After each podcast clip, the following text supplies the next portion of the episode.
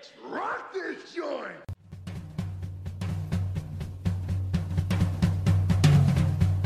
Sejam bem-vindos, meus caros amigos analistas do comportamento. Eu sou o Ian Valderlon e todo design de games sabe análise do comportamento.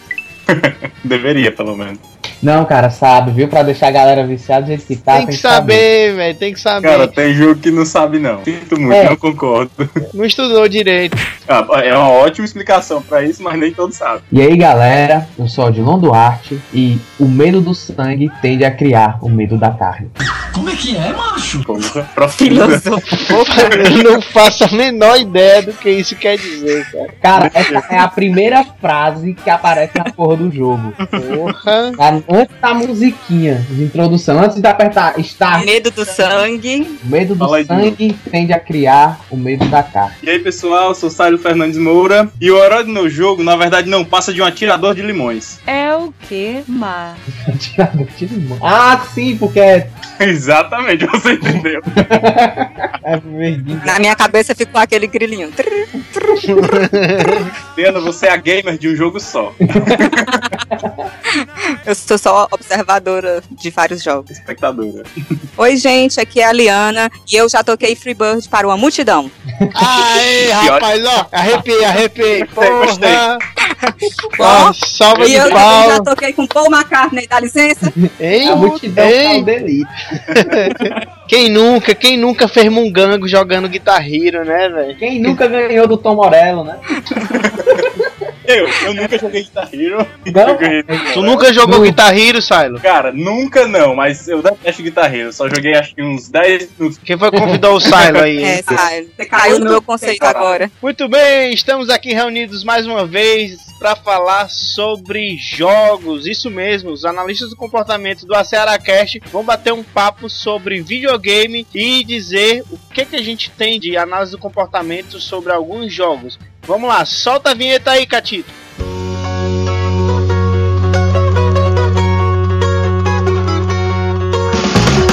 A Ceará Cast, o seu podcast de análise do comportamento feito com a gaiatice cearense.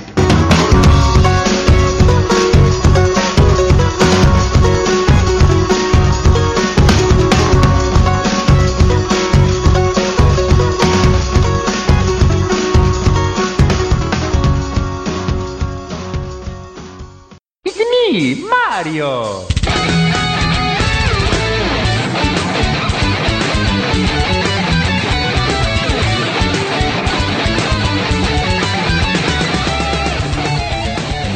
para começar essa conversa sobre games, a gente vai chamar aqui o cara que mais joga videogame que eu conheço. Ele, se, se isso fosse uma profissão, ele merecia ser profissional nisso. Eita, mano! Odilon Duarte, qual é o jogo que você vai trazer pra gente discutir aqui? Rapaz, eu tenho muitos jogos preferidos na minha lista, mas esse daqui é um que eu tenho um, um sentimento assim muito forte guardado desde do PlayStation 1. e apesar de ultimamente ele ter ficado meio pra baixo, mas eu ainda gosto muito da série, que é Silent Hill.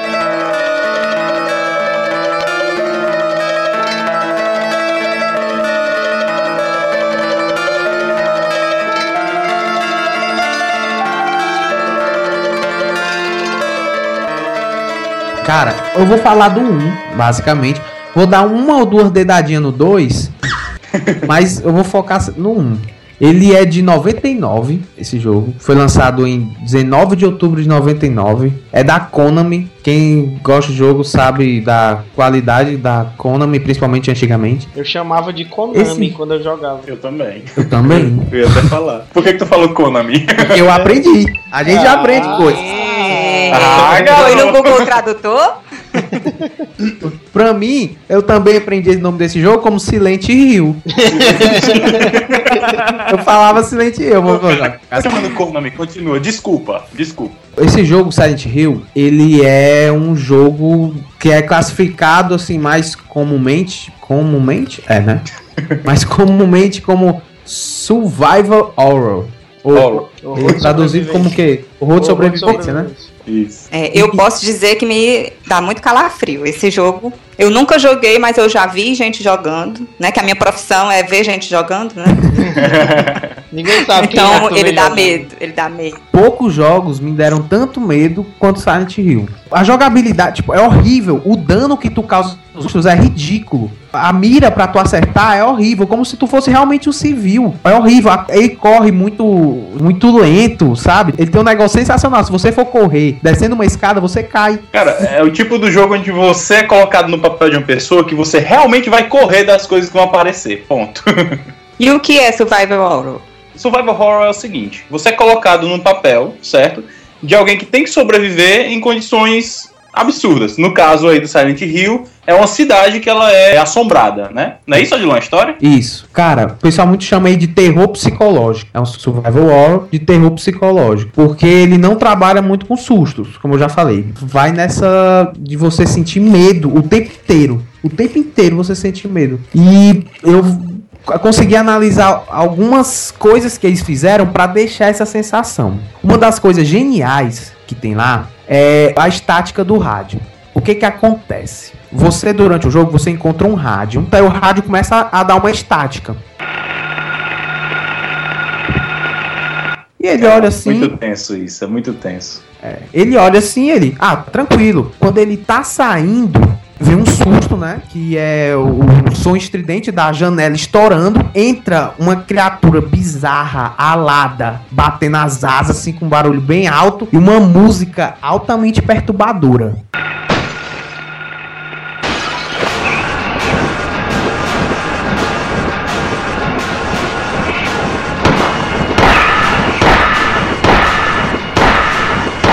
E, e tu tem que lutar contra esse bicho. O que que acontece? Ele acaba levando esse rádio. E toda vez que tem alguma criatura perto, esse rádio vem começa com uma estática bem baixinha. Cada vez mais perto da criatura, a estática vai aumentando. Então, aquele estímulo neutro, que era a estática no começo, acaba ficando condicionado com a aparição de uma criatura. E aí, a estática já te dá uma Já tensão inicia. muito grande. O jogo, ele é todo numa neblina. A cidade é toda coberta de uma neblina. Então a tua visão é muito limitada. Então você tá andando no meio da neblina, você escuta uma estática, você não sabe de onde vai vir aquela porra. Isso. Então, pouco SD, né? Pouca pista. O jogo dá pouco SD, dá pouca pista. Você não consegue visualizar nada que você possa fazer pra fugir efetivamente daquela situação. É simplesmente vai vir. Segura que vai vir. E o, e o melhor é que tá intermitente. Tem hora que a estática vem e não aparece nada. É só pra você olhar assim e dizer assim, poxa, me borrei todo e não aconteceu nada, né? Você, você tem que jogar com quatro mudas de cueca. Eita, mano! Do lado. Exato. Isso é do Você escuta a estática, você se limpa e vai matar o monstro. Cara, ele tem todas essas características, tipo, e ele trabalha com algumas coisas da qual as, pra nossa cultura é algo muito tenebroso, que é, por exemplo, magia, satanismo, sabe? Essas coisas são colocadas no jogo como fazendo parte da mitologia ali, sabe? Então, assim, a variedade de monstros diferente vai pegar uma gama maior da audiência, né? Se você não tem tanto medo de criança, mas você pode ter medo de figura demoníaca, todo mundo vai ficar com medo em algum momento, né? Muito, a probabilidade de ter mais gente afetada, né, pela sua história de vida com esses estímulos de terror, de horror, é maior. Ou, e cria-se novos, né? Faço uma aposta que quando o Odilon escuta a zoada de rádio estática aí na rua, ele fica arrepiado. Estática. Cara, eu tinha um aplicativo que era esse rádio, tá entendendo? E ele ficava dando estática quando encontrava Wi-Fi. Caraca. Existe esse aplicativo. Só uma coisinha, só uma a dedadinha que eu ia dar no Silent Hill 2. Eu gosto de dar dedada nos monstros. Não é, rapaz?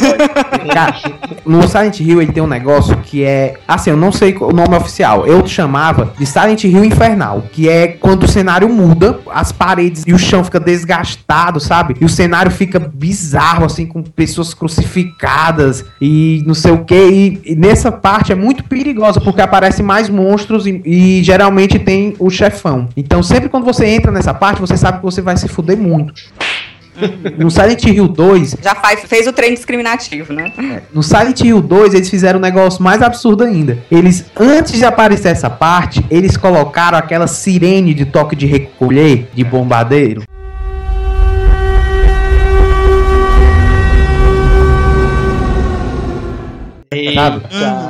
Caralho, meu irmão, tu é doido, tu tava andando. Dá um Essa sirene tocava. Era um cagaço. Tu é doido, tu caralho, meu irmão. Então o jogo é, é recheado de, de SD pra aversivo, né? Time pra aversivo. É, cara, por isso que tu fica com medo o tempo todo. O tempo É. todo. É aí que a pessoa sem resistência, né? a- eu fujo logo. Uma hora dessa eu largo o controle, grito, saio correndo, chamo meu marido. Engraçado é quando ele tá jogando um jogo de terror que eu fico com medo e eu assusto ele. Eu grito e ele olha assim pra mim. Imagino, É o Maia, um o jogo. Maia, o Maia jogando um jogo de terror, continua com a cara de nada dele pro jogo e a Liana morrendo atrás. Não, Eu cataliso todas as emoções. eu não conseguia jogar Dead Space no escuro com headphone, velho. Consegui no final do 2, porque eu joguei tanto essa porra que eu me acostumei, mas no começo eu não conseguia. Não, falando em não jogar algum jogo de terror, Adilon tem uma experiência maravilhosa como é o nome daquele jogo, Adilon? Amnésia, é? Amnésia. A minha já ouvi Conta aí. Uma amnésia, cara. Eu parei de jogar uma amnésia porque eu, eu cheguei a uma conclusão que eu não estava me divertindo. eu não tinha por que me forçar a fazer isso. Esse é o motivo pelo qual não jogo jogos de terror. Ponto. É. Mas assim, O que tipo, mantém? Que, o que mantém, né? Essa pessoa jogando, se, se borrando toda. Exato. E mais que um parênteses. de reforçamento estão atuando aí, né? Era jogo de zumbi, jogo de terror. Pronto, falei. só pra concluir, né? O clima que fica durante o jogo é muito aterrorizante, sabe? Ele trabalha muito bem com essas coisas que a, a gente aqui, apesar de ser um jogo do Oriente, ele do Japão, eles trabalham com essas coisas no que no Ocidente é muito tabu, como tipo satanismo e tal. Tu vai, passa num canto, quando tu volta tem um símbolo satânico ali, tipo, essas coisas vão te assustando durante o jogo. E a trilha sonora do jogo é horrível, é linda, assim. Não é linda. É bem, é bem feita, né? é pensada no jogo. Eu ouvi uma analogia que é sensacional. Sabe aquela caixazinha de música? Aí quando ela tá no finalzinho, se acabando, que vai ficando. Pois é, a música é assim.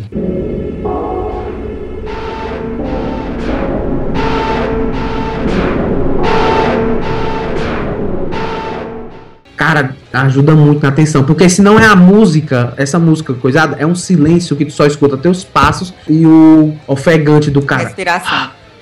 É, cara, é, nossa. Caraca, é tenso, viu?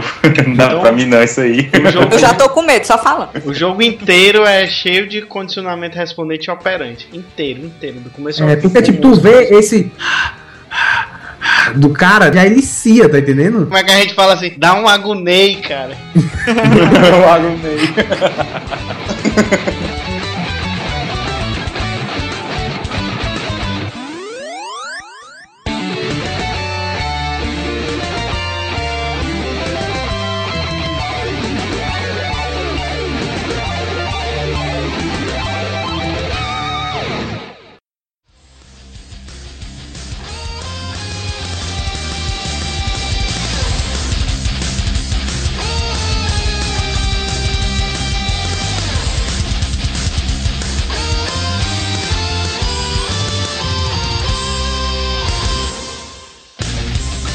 jogo que eu escolhi, né, é Mega Man X por uma questão de nostalgia. É, é um jogo que eu acho que eu sempre gostei muito. É, é- foi um dos primeiros jogos que eu joguei no Super Nintendo. O jogo, o ano dele é de 1900 e Eita, 93. De dezembro de 93, no Japão, né? Nos Estados Unidos é, é- e Europa é 94. Porque eu era uma criança que jogava videogame na locadora, né? Aquela desgraça daquele jogo, desgraçado, gastava meus 50 centavos todinho, não passava da primeira fase. Na Nossa, época que cara, 50 bons tempos de centavos era locadora. dinheiro. Dinheiro da né? merenda, né? É. dinheiro da Da merenda. Tá É exatamente. por essas lembranças aí os- e, e os sentimentos que elas geram que eu escolhi o Mega Man, entendeu? Olha, 50 centavos antigamente era uma hora de videogame e o Nintendo era o top de linha na época. eu já jogava Mega Man, né? Sendo que o Mega Man eu achava ele muito parado. Primeiro que a, a velocidade em que o personagem se move na tela é sempre constante, ele não altera de jeito nenhum. E tudo que você pode fazer no Mega Man normal, né? Sem ser o, o X, é pular e atirar, pular e atirar, pular e atirar. Com algumas variações que você vai pegando os poderes dos chefões, né? Que isso se mantém no Mega Man X. Nunca peguei um poder desse. Absurdo, Ian. Absurdo. Você falou mais cedo, eu não sei se vai entrar na gravação. Mas Nunca peguei. nunca ter matado um chefão de Mega Man, Nunca isso é um absurdo. consegui. É porque o bichinho só tinha Consegui. 50 centavos, rapaz. Ele não conseguia jogar duas vezes, era uma Rapaz- tentativa, morreu, morreu. 50 centavos dava, dava uma hora de jogo na locadora. Era tempo mais do que suficiente pra você matar pelo menos três chefões no jogo. E olha que ele só tinha oito. É. Estou me sentindo muito melhor agora, Saio. É, eu falei de propósito. Enfim, eu vou fazer um pouco aqui de uma análise, certo? Que eu peguei de um youtuber americano, o nome dele é Eagle Raptor, e ele faz uma análise mecânica, certo? Da primeira fase do jogo de Mega Man. Ele explica um pouco como é que funcionam as mecânicas do jogo, porque que até hoje ele é usado como referência é, na elaboração de design de jogos, certo? E aí eu vou falar um pouco da parte analítica comportamental da coisa. Foi por isso que você foi chamado aqui, cara. Pô, cara, obrigado. Enfim, o jogo, ele te ensina a jogar, certo? Logo de cara na primeira fase. Uhum. Assim que você dá start na tela inicial, certo? Já aparece o Mega Man, o personagem com quem você vai jogar, dando um tirozinho, né? E selecionando a opção que você escolheu. Quer começar o jogo, pode ser opção ou password, né? Novo. Password, velho. Ainda hoje eu uso essa palavra. Em que? Por favor, me diga. No lugar da Frescando. senha. É, quando eu vou pedir a senha de alguma coisa. É, eu uso, eu faço isso aí. Dá o password do Wi-Fi aí. É uma boa.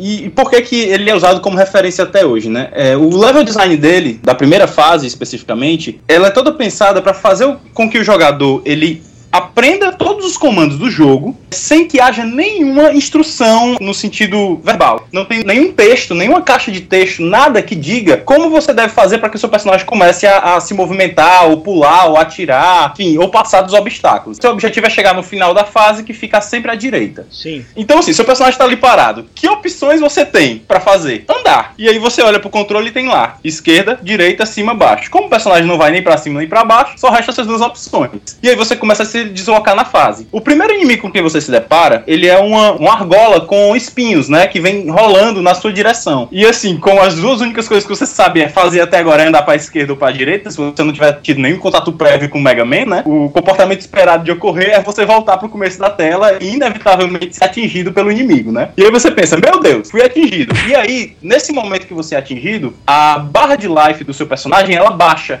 explicando o que é aquilo, pra começo de história, que tem lá na interface do jogo, e você não sabia até agora o que, que era aquilo. E aí você vê, poxa, eu posso errar algumas vezes, né? A partir desse momento, você é, sabe que quando aquela barra diminui, você percebe que aquilo ali é o seu contador de vida, né? O quanto você, o seu personagem ele está próximo ou não da morte. E é interessante que no Mega Man, no Mega Man X, diferente do Mega Man, a, a versão mais antiga dele, o seu personagem, embora ele seja um robô, ele começa a iniciar respondentes de quando ele está perto de morrer. Tipo, a, a respiração dele fica ofegante, começa a sair, se ele tiver numa fase de, de gelo, né? com- onde tem neve, é, começa a sair como se ele tivesse fumacinha da boca dele, né? Da, do ar condensado e tudo mais. E isso já é um SD, né? Que indica que o seu personagem está morrendo.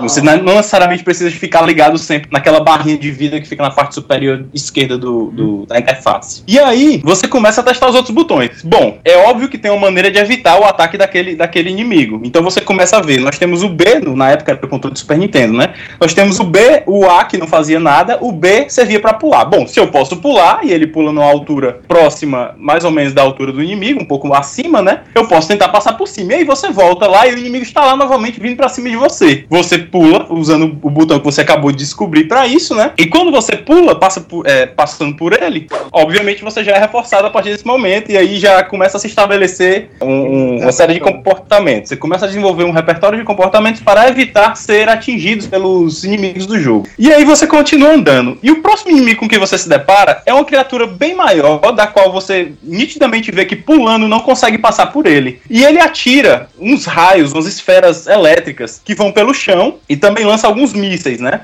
E de todos esses ataques dele, você consegue evitar facilmente saltando e, e, e mais uma vez sendo reforçado por isso. E aí você remete mais uma vez ao início do jogo, onde, ele, onde você vê o personagem dando um tiro azul, um tiro maior do que ele deveria. Então você pensa, porra, o personagem atira, cara. E aí você, lem- lembrando daquele SD, né? Então deve ser a forma de, de você passar pelos, por outros obstáculos que não sejam pulando, né? Derrotando eles. E aí você se dá conta de que, testando os outros botões, as outras opções de botões no controle, né? é- Um deles serve pra atirar. E aí onde eu entro com a piada que eu tirei também desse, desse youtuber, né? Que é o Mega Man não passa de um atirador de limões, porque o tiro dele mais básico são pontinhos verdes que saem, que são meio achatados e lembram limões. Eu jurava Enfim. que era bola Era de uma bola de tênis. É, na minha, na minha cabeça era bola de tênis, isso aí, ó. Tudo é questão de história de vida, né? E é porque E aí? bola de tênis não faz parte da nossa rotina, né? Limão sim. Limão, Não sim, é. exatamente. Talvez na cabeça do Ian uma bolada de tênis deveria doer mais que uma limonada. Que é chique, rapaz. Jogou É porque tênis. limão é feito pra comer, rapaz. E é pecado estragar comigo, né? Exato.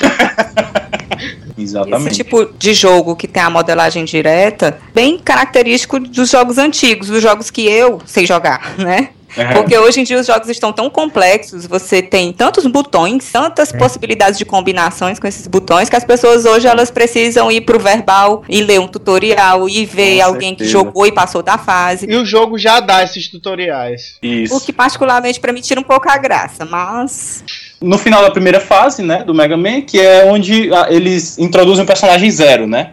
Que é como se fosse o B10 da coisa toda, é aquele Foda personagem fodão, né? E a frase final dele é: Você não é tão bom quanto eu, mas você pode se tornar. É como se fosse uma. uma- eu vejo como se fosse uma, Incentivo, Aí vocês operação, vão me corrigir. operação uma operação estabelecedora para que você se mantenha jogando o jogo, para talvez se tornar tão foda quanto aquela coisa que aparece lá e salva o seu personagem na primeira fase do jogo, tá entendendo?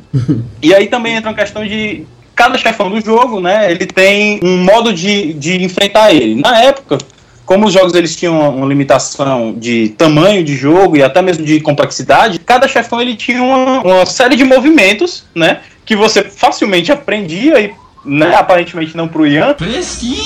Você facilmente podia aprender elas, decorar essa, essa série de movimentos e poder passar desses chefões. Só, só, pra, só pra constar, estou, balan Bem, Ian, tem que acontece. botar alerta de bullying. estou balançando a cabeça em tom negativo aqui, só pra constar.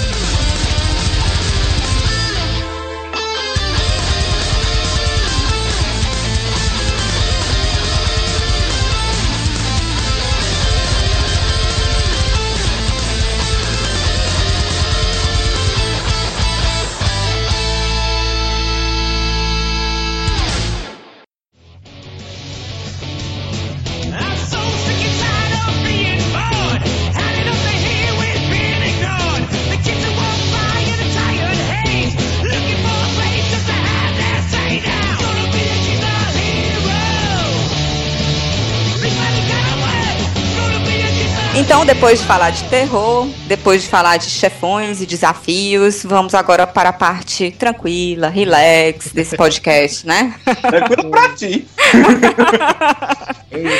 Assim, Pra esclarecer pra audiência, eu sou uma pessoa que só joguei um jogo na minha vida. Assim, eu joguei Mario, mas assim, acho que não conta, né? Faz muitas décadas. Mas assim, de- depois de PlayStation, PlayStation 2, vem o jogo que eu escolhi pra conversar com vocês, que é o Guitar Hero 2.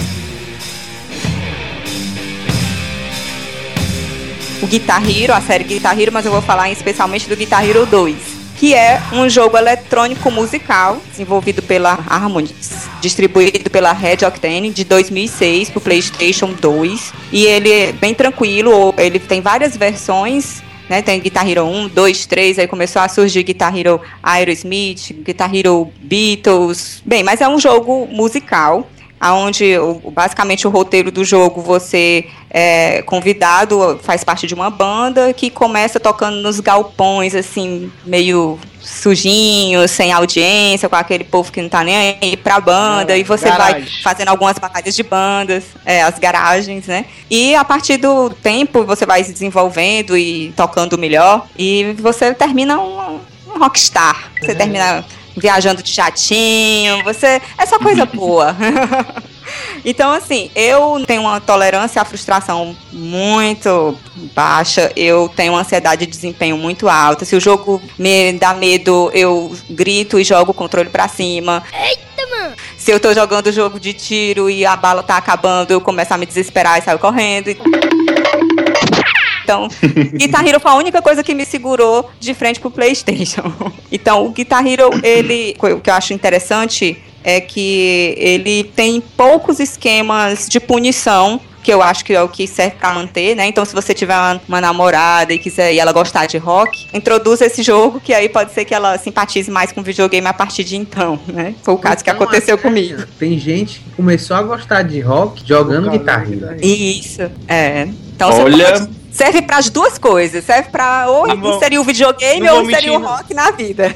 Acabou de aparecer uma operação estabelecedora aí pra eu fazer, eu começar a jogar Guitar Hero. Porque Porra, até hoje cara. não tinha nenhuma. Teve muita coisa que eu descobri no Guitar Hero, Muita mesmo. coisa que eu descobri no Guitar Hero. É, eu também, Tipo, né? Free Black. Sabbath eu conheci no Guitar Hero. Sério, Dylan? Leonard Skinner. eu descobri Guitar Skinner eu descobri lá também. E aí baixei de- Sepo. Baixei a discografia e tudo do Tinha Leonard escutado Skinner. muito pouca coisa de, de Van Halen também. Eu descobri muita coisa boa no Guitar Hero também. The Police. The Police, É- é cara. The viciante. Police, eu, eu nunca tinha ouvido falar em The Messaging Messaging about...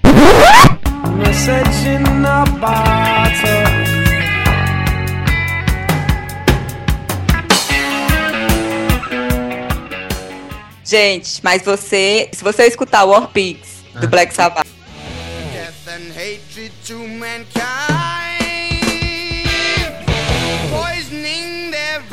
brainwashed minds. Oh Lord, yeah.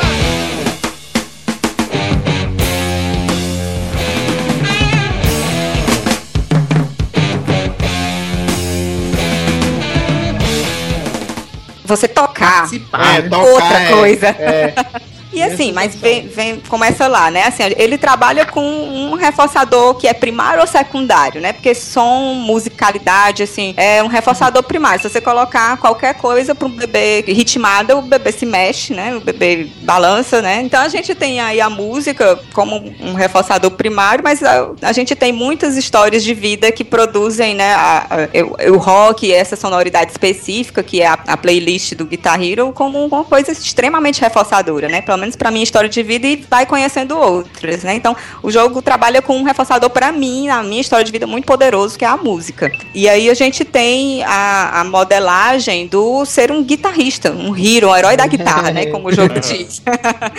A base da punição, ela é fraca, considerando que hoje tem muito jogo online, eu vejo meu esposo jogando e aí eles jogam jogos de guerra e aí quando um mata o outro e aí manda mensagens assim, esculhambando. É uma Esse punição social de muito é forte. Feedback é a humilhação. É. Então, assim, não é um jogo online. Tem uma punição social, sim, mas eu acho que ela é menos intensa, né? Porque, por exemplo, vai, várias, pô. várias vezes a plateia vaiou e eu, tive, eu fui expulso do palco. a banda olha pra você assim, porra. sabe, sabe o que, que era mais aversivo, mais punitivo pra mim no jogo? Era errar a nota e aquele o sonzinho do acorde desafinado. Isso, da, da guitarra Ah, desafinada. que eu ficava- Pronto. Porra.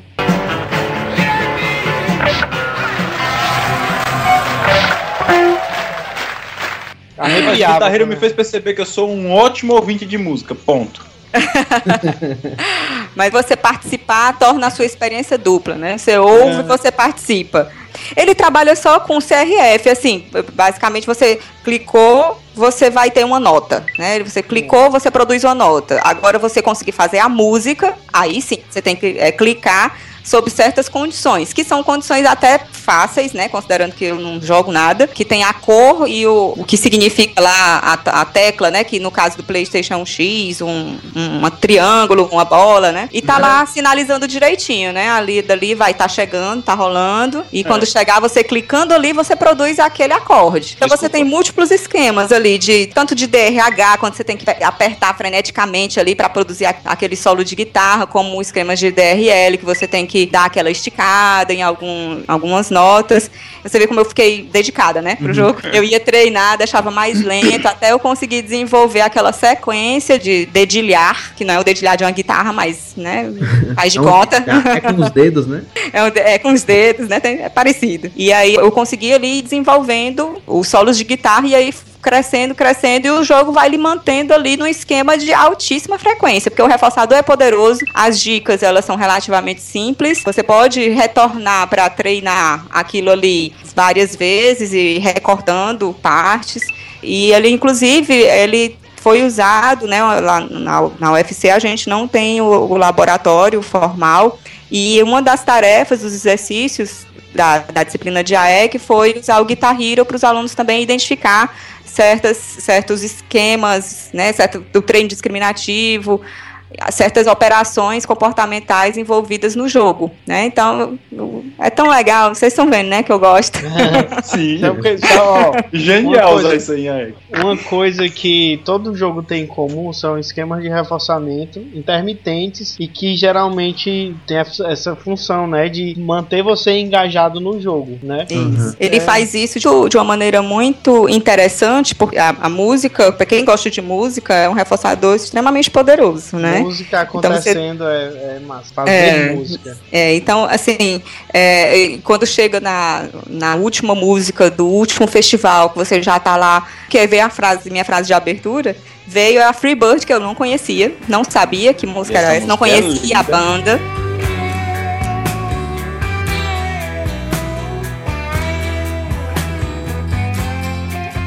E, e comecei a tocar e eu disse, ah, não acredito. O jogo me modelou pra eu chegar aqui e ter essa baladinha, porque começa uma baladinha, né? Cinco É. minutos. Só música dizer, me aguarde, garota, me aguarde, garota. E eu, não, eu não acredito, não acredito que o jogo vai fazer isso comigo. E aí, quando ele começa a, a dar aquele solo.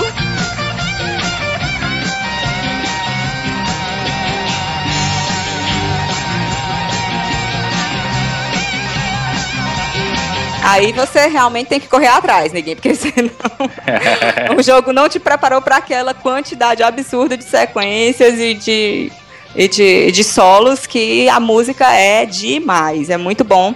E aí eu recomendo pro Catito aí deixar em algum momento aí um pouquinho do solo do Freebird pra galera se empolgar e jogar o Guitar Hero. Porque eu não não tô se ganhando nada do jogo, tá, gente? Mas Eu É não sei se bom. confere essa informação, não, mas eu já ouvi dizer que, que o, o solo de Freebird é impossível de ser tocado duas vezes iguais. De tão Qualquer grande e é complexo que impossível ele é. Você tocar duas vezes iguais. Não, pelo menos parecidos, vamos dizer assim, né? É, mas é Mas massa. essas Ó, variações ficam legais, né? Gente. Pro rock é bom, essas variações. Sim, sim, sim.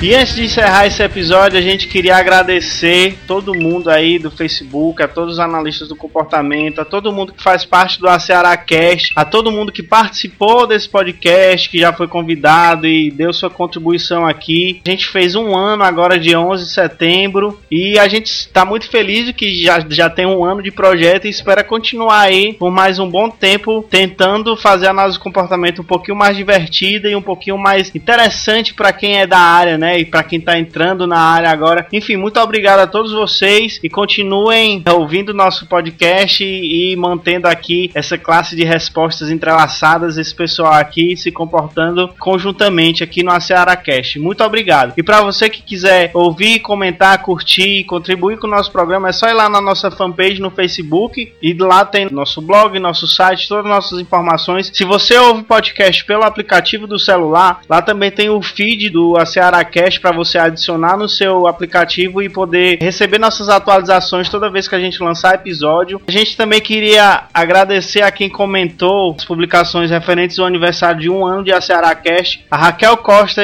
disse assim: parabéns pelo aniversário do projeto maravilhoso. Muito obrigado, Raquel Costa. E a Paty Araújo também comentou, colocou massa, ó. E perguntou quem escolheu as músicas. Acho que ela gostou. Não foi o Ian, o Ian né, Valderlon? É, nesse episódio fui eu. O Catito, mandado por você. Agora eu vou falar, ó, o catito da edição sou eu, viu? Aí na foto de comemoração de um ano do Cearacast, o Luiz Henrique Santana colocou perfeitos, linda foto. Viu, Luiz, falando isso aí, com sotaque de paraense. Para agradecer também aí o pessoal que, que parabenizou a gente, a Natália Marques mandou um parabéns, a Vanessa Andrade, que foi nossa colega lá em Sobral, ela disse parabéns, projeto arrojado e reverente. O pessoal aí que parabenizou, que eu considero super reforçador, o Felipe Epaminondas do Boteco de Reviorista mandou parabéns também, a Brena Damasceno, que se formou no UFC, dizendo que adora o trabalho da gente, ó, adoro o trabalho de vocês, parabéns. Ah, eu, eu tô aqui porque é legal, né, ver esses comentários, porque a gente tá nesse projeto porque a gente gosta. Bem mentalista. E esse gostar, ele depende desses, na verdade, desses reforçadores sociais aí, né, gente?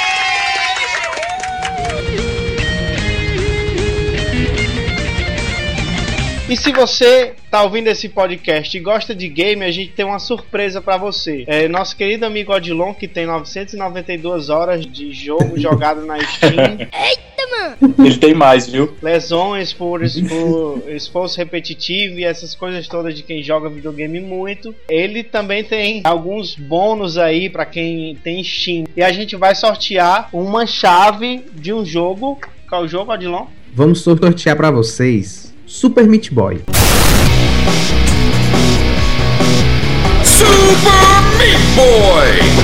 Esse jogo, vocês vão ver o que é um processo de modelagem quando vocês verem esse jogo, vocês jogarem esse jogo. Eu tenho orgulho de dizer que eu zerei essa porra, tudo com a mais. Mas eu não exijo isso de vocês. Eu não exijo que vocês vejam o processo de modelagem que é, porque no final ele mostra todas as vezes que você morreu, assim, tudo junto. É, Então- é a parte mais legal do jogo, eu acho. Então, quem Então, quiser eu- concorrer aí à chave, precisa fazer o quê? Pra você poder ganhar essa key, o que é que você tem que fazer? São três coisinhas simples. Você só precisa curtir a fanpage e compartilhar o post. Se você É já isso aí. tiver curtido, tranquilo.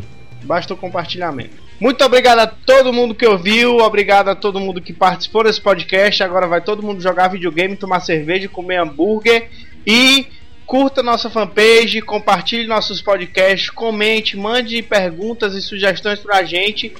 E a gente se ouve no próximo podcast.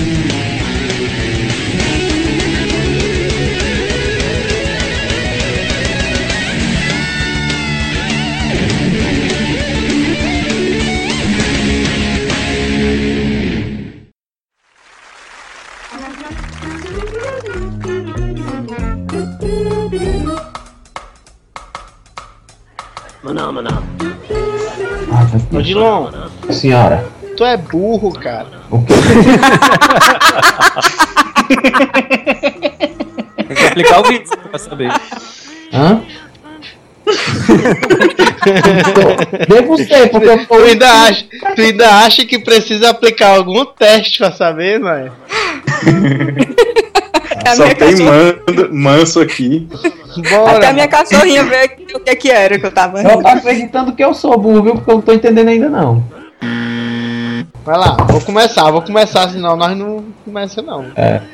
Três. Ah, se a gente não começar, a gente não começa. Três. Você puta merda. Vai lá. fala alto, fala aí, alguma coisa assim, bem doida. Tipo. Tipo o bichinho Minions lá. banana, banana, banana. Cara, perdi completamente o fio da, da, do que eu ia dizer. Pode achar graça aí, que eu sei que todo mundo tá isso. É o quê, mano?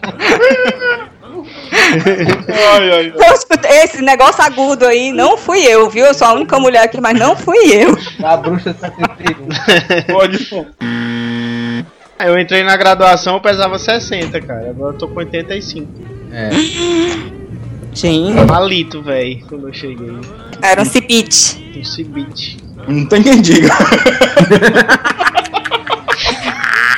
Rapaz, mas quem foi que chamou o Silo mesmo, hein, Odilon? Foi, foi tu e o Odilon. Todo mundo aí bota no mudo agora, que agora pode. Ok. Tá.